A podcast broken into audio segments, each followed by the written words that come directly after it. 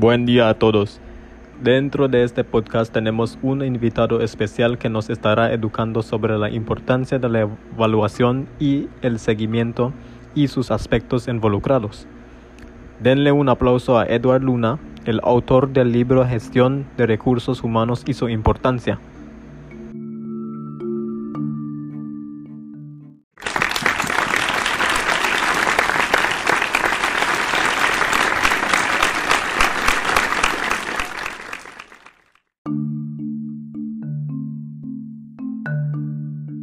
Bueno, en primer lugar vamos a hablar de la evaluación de capacitación.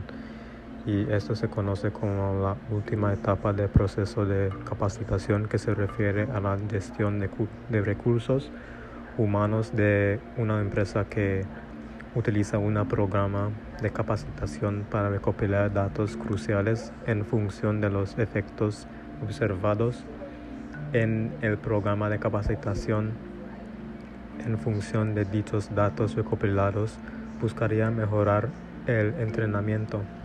Y pues el, el, objetivo principal es desarrollar una forma de comprensión sobre dichos objetivos a cumplir. Y esto se considera un componente crítico de un evento de capacitación porque fomentaría que el trabajador y el evaluador pueden reflexionar sobre los errores cometidos en encontrar em, formas de mejorar en sus habilidades, poder analizar las circunstancias con mayor destreza y encontrar formas de hacer un programa de capacitación, capacitación más eficiente que se adecue a las necesidades que sean necesarias de los trabajadores para estimular la forma adecuada en el desenvolvimiento de sus respectivas responsabilidades.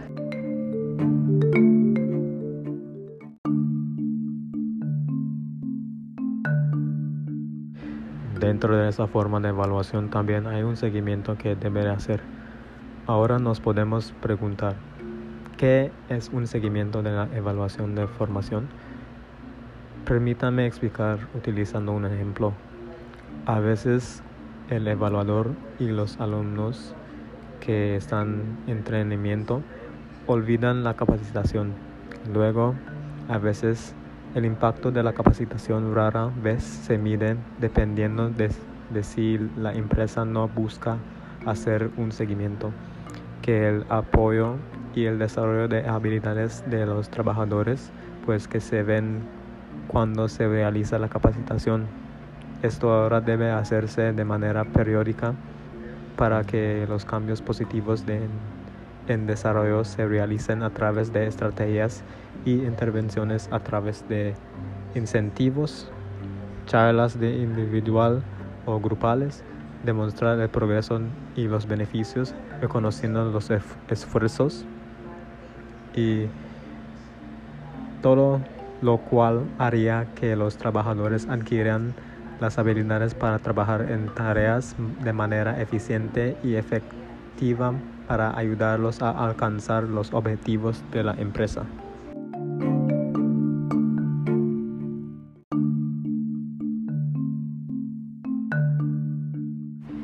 Hay un modelo que se utiliza para analizar y evaluar los resultados de entrenamiento eh, que es el modelo de Kirkpatrick y este modelo estipula cuatro pasos principales para obtener información valiosa sobre el progreso general de la capacitación y el impacto que tiene en los resultados. En primer lugar, tenemos la reacción y esto se trata de cómo responde el aprendiz al programa de capacitación para determinar si se logran las condiciones para el aprendizaje y pues puede haber una implementación de encuestas cortas o formularios de retroalimentación para medir básicamente cuál fue la reacción obtenida de la capacitación por los aprendices, ¿no? El segundo tenemos el aprendizaje y esto se viene se tiene que ver con cuanto a qué aprendieron los participantes de la capacitación y si han mejorado sus habilidades. Puede haber una implementación de pruebas prácticas para darse cuenta de su efectividad. En tercer lugar tenemos el comportamiento. Pues ahora em, esto aquí habla de si los participantes aplicaron lo aprendido en sus respectivos puestos de trabajo y esto se puede ver a través de la implementación de autoevaluaciones capacitadores para evaluarlos formalmente para determinar su conocimiento o en términos de su aplicación en sus respectivos roles, ¿no? El cuarto es pues son los resultados y se trata de qué beneficios ha obtenido la organización para a, partir de los resultados de la formación y esto es determinar si las expectativas, objetivos y metas se han realizado. Y pues en resumen, um, la evaluación y el seguimiento es un aspecto crucial al llegar al final de un programa de capacitación porque puede em, determinar si se han alcanzado o no, o no las metas y expectativas del negocio por parte del aprendiz y con seguimientos efectivos eh, puede haber algunas formas de regulación para asegurar que los aprendices estén en el camino hacia un resultado positivo que beneficie al negocio, ¿no?